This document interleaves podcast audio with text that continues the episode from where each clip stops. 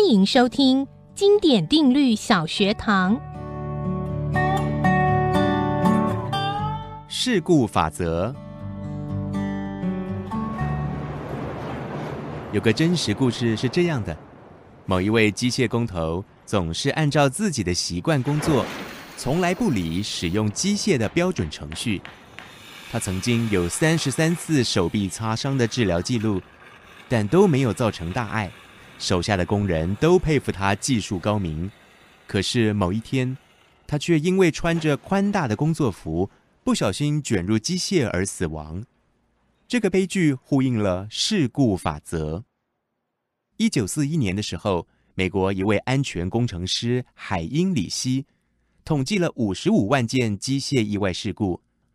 他发现，每三百三十件相同类型的意外事故中，平均有三百件都没有发生任何人员伤害，另有二十九件人员轻伤，一件导致重伤或死亡。因此，得出了三百比二十九比一的比例，称为事故法则。简单的说，如果您曾在工作中受到一点小伤，不能以为是小事情就轻忽。意外可能源自于不良的工作环境、人员疏失等因素。事故法则告诉我们，无论在工作或生活中，如果不留意小事故的发生原因，进而防范避免危险，就可能造成无法挽回的重大损失。